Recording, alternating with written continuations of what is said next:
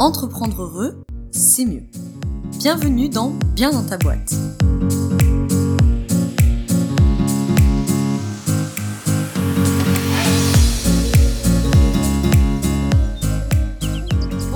Bienvenue dans ce nouvel épisode du podcast Bien dans ta boîte.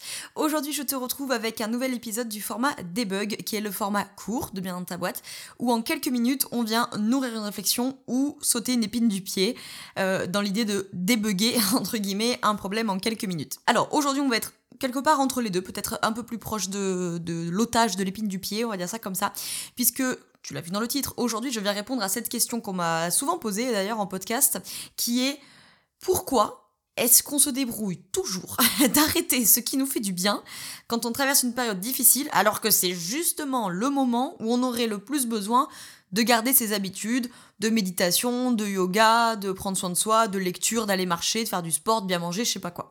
Je pense qu'on a tous vécu ça, hein.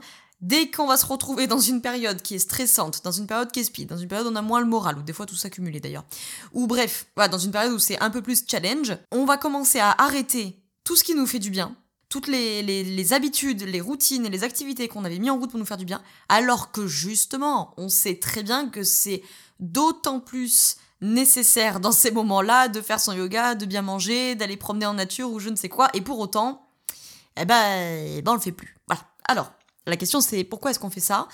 Euh, Est-ce qu'il faut lutter, pas lutter? Bon bref. Mon histoire euh, tient dans une anecdote d'éléphant et de sous-marin. Il m'explique. Il y a une étude euh, qui est très connue en psychologie, dont je parle d'ailleurs dans la formation euh, Apprendre à être accompagnant ou accompagnante euh, sur le, le, module sur les émotions. Je te mets le lien dans la description si la formation t'intéresse, puisque la prochaine promo attaque en février.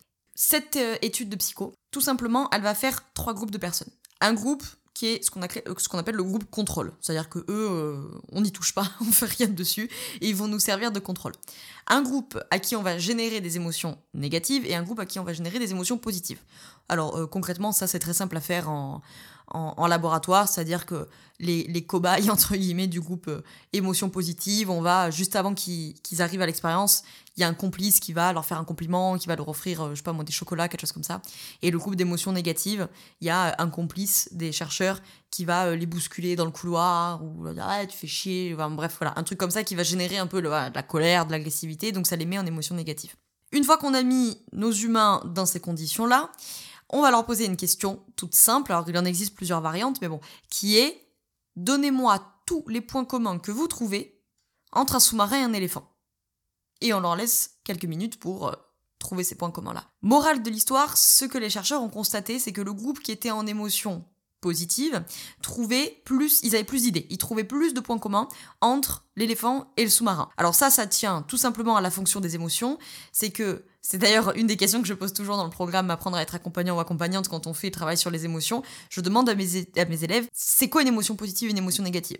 Alors souvent on a plein de réponses intéressantes et on a souvent la bonne réponse entre guillemets qui est une émotion positive est une émotion qui ouvre l'empan des possibles, ça ouvre le champ des possibles, ça rend plus créatif, ça permet d'avoir plus de connexions, plus d'idées. Une émotion dite négative, c'est une émotion qui va au contraire refermer le champ des possibles, ça va réduire le champ des possibles, donc ça va évidemment réduire ta créativité, ça va réduire euh, l'ingéniosité, les pistes de réflexion, l'originalité, tout simplement parce qu'une émotion négative, sa fonction, c'est de te faire focaliser sur le problème pour le résoudre. Donc, forcément, l'histoire de l'éléphant du sous-marin, machin, bah, le groupe qui est en émotion positive, ils ont plus d'idées, ils sont plus créatifs, forcément, puisqu'une émotion positive, c'est un signal, hein, de toute façon, euh, la grande fonction des émotions, c'est pas la seule, mais la grande fonction des émotions, c'est l'information. Donc ça vient, une émotion positive, donner l'information que, ok mon ref, tout va bien, tout roule, tu peux euh, vagabonder dans ta tête et, et avec les gens, etc., dans ton environnement, ça t'ouvre le champ des possibles. Donc eux, ils vont trouver plus de points communs, là où le groupe qui a été mis en émotion négative, bah eux, ils vont être moins ouverts à trouver des idées parce qu'ils sont focalisés sur le problème. Donc, si tu as suivi cette affaire-là, bah, je pense que tu as déjà la réponse. Pourquoi est-ce qu'on arrête tout ce qui nous fait du bien dans une, dans une période difficile? Parce que quand tu vis une période difficile, a priori, tu as plus souvent, en termes de fréquence, des émotions négatives ou alors elles sont plus intenses. Donc tu as plus et ou plus souvent d'émotions négatives. Donc, tu as plus souvent des émotions qui te donne l'information que il faut se focaliser sur le problème à résoudre pour s'en débarrasser, que d'émotions positives, là où les émotions positives viennent dire ah, il y a une opportunité. Quand tu es en joie sur quelque chose, l'émotion elle vient dire c'est une opportunité pour toi. Quand tu es dans une période voilà où tu es fatigué, tu es stressé, où il y a euh, euh, ou, je sais pas moi une rupture ou quelque chose comme ça, il y a beaucoup de, tristesse, de peur et de colère dans des proportions différentes et dans toutes leurs variations de l'anxiété à la frustration, etc., etc. Bah quoi qu'il en soit, euh, ces trois grandes émotions négatives viennent te faire focaliser sur le problème pour le résoudre. Et donc, forcément, euh, tout ce qui est faire ton yoga, ton écriture, ton journaling du matin et la marche en forêt, clairement, ça te ferait le plus grand bien, ça c'est vrai. Mais ton système psycho-affectif, il est un peu en mode genre, ouais, euh, super, demain, demain, parce que là, on a quand même une merde et j'aimerais bien qu'on s'en débarrasse. Donc voilà, tout simplement pourquoi on arrête ce qui nous fait du bien dans une période difficile alors qu'on sait que ça nous ferait du bien de le faire. Euh, est-ce qu'il faut lutter contre ça? Euh, Oui et non. Alors évidemment non, parce que c'est pas moi qui vais amener à la lutte émotionnelle, évidemment. Je te mets dans, dans la description un lien vers un épisode du podcast sur ces notions d'acceptation, de lutte et d'évitement émotionnel si c'est pas très clair pour toi que tu veux mieux comprendre ces, ces concepts-là. Donc évidemment, je n'emmènerai jamais à la lutte émotionnelle, donc c'est ok. En fait, c'est ok, c'est une période difficile pour toi. Euh, donc, bah, il y a moins de yoga, il y a moins d'alimentation saine, il y a moins de marche, il y a moins de sport, il y a moins de je sais pas quoi. Ok, ça arrive, c'est. La vie. Après, l'idée, c'est petit à petit, est-ce que je vais arriver à réintroduire ces habitudes ou une partie de ces habitudes parce que je sais que ça va me faire du bien. Je te prends un exemple, c'est que généralement dans ces moments-là, je sais pas moi, par exemple, tu avais l'habitude de faire 3 euh, heures de yoga par semaine. Admettons, tu faisais trois séances d'une heure par semaine. Puis tu as eu cette période difficile avec beaucoup de stress, etc. Et tu as mis un peu le yoga de côté. Et donc là, tu es en train de te prendre la tête, ouais, gna, mais ça va pas en ce moment. Et en plus, ça va pas, je fais pas mon yoga. Alors je sais que le yoga, ça me ferait du bien, mais en même temps, j'y arrive pas parce que j'ai pas énergie. Bon, bref, c'est la lutte complète dans ta tête. Lutte émotionnelle de fou. Avec en plus une lutte cognitive.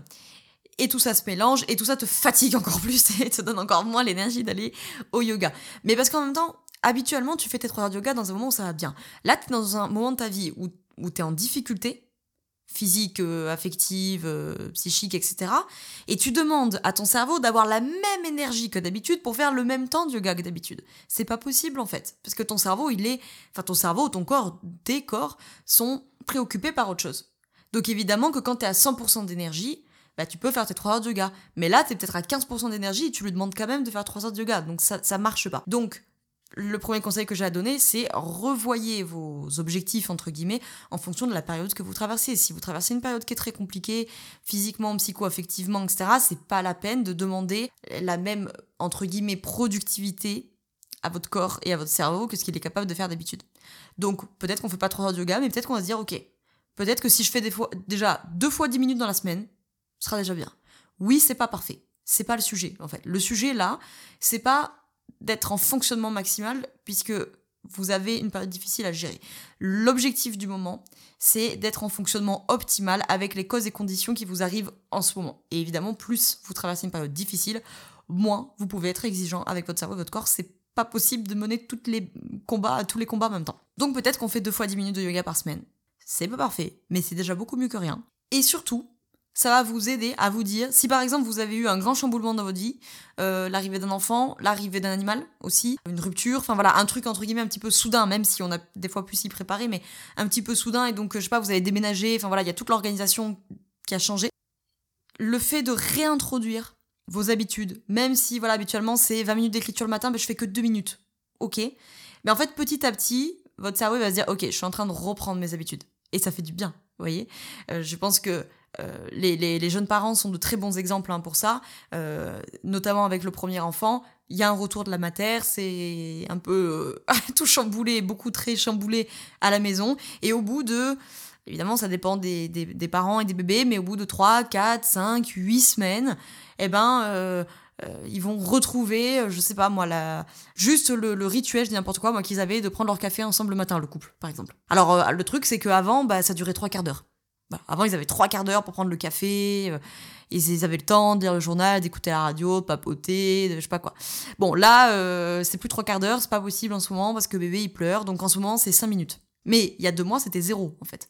Et petit à petit, bah, ils vont arriver à reprendre leur café du matin. Deux minutes, cinq minutes, peut-être 10 minutes, peut-être qu'ils feront plus jamais trois quarts d'heure, mais juste ça, c'est la vie hein, qui a changé, qui est passé à autre chose. Mais, mais en fait, ils vont retrouver petit à petit euh, leurs habitudes. Et je pense que si vous avez été euh, parent ou si vous avez des jeunes parents autour de vous, vous savez à quel point ils sont fascinants, de, ils ont bien raison d'ailleurs, de cette capacité à être en joie de retrouver la moindre petite habitude. Vous voyez?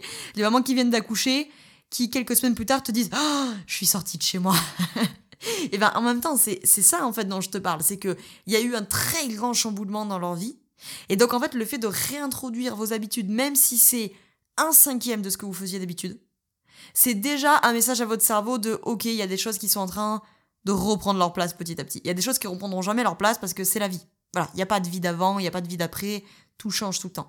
Mais il y a des choses qui arrivent à se remettre en place. C'est comme avec l'alimentation. Si vous avez euh, une période où vous n'êtes pas du tout occupé de votre alimentation, c'est pas la peine de se dire, ok, à partir de demain, enfin, c'est pas la peine, je ne vous invite pas à, de, à vous dire, allez, à partir de demain, clac, tout redevient euh, impeccable. Par contre, euh, peut-être que, je sais pas moi, vous adorez, ça, brocoli, je sais pas, et que vous avez l'habitude de bouffer du brocoli trois fois par semaine, bah, le premier jour où vous allez réintroduire votre brocoli, vous allez vous sentir bien, vous allez dire, ah putain, trop bien, je suis en train de retrouver mon, mon truc, vous voyez? Bon, je pense que vous avez compris euh, le principe. Donc voilà pourquoi on arrête ce qui nous fait du bien dans une période difficile et euh, pour euh, on ne lutte pas contre ça, on l'accepte, c'est ok, c'est une période difficile, on peut pas être en fonctionnement maximal, on peut pas mener tous les combats en même temps, donc c'est ok en fait, il y a d'autres choses qui ont besoin de prendre la place.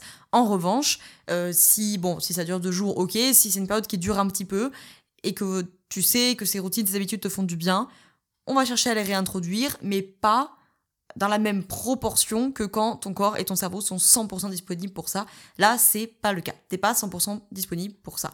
Donc, on, réduit entre guillemets les objectifs, on réduit les durées, on réduit la fréquence.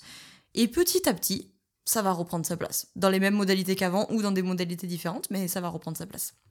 Voilà tout ce que je voulais te dire pour euh, cet épisode de format court, format debug. J'espère que cet épisode t'a plu. Je te remercie de l'avoir écouté jusqu'au bout.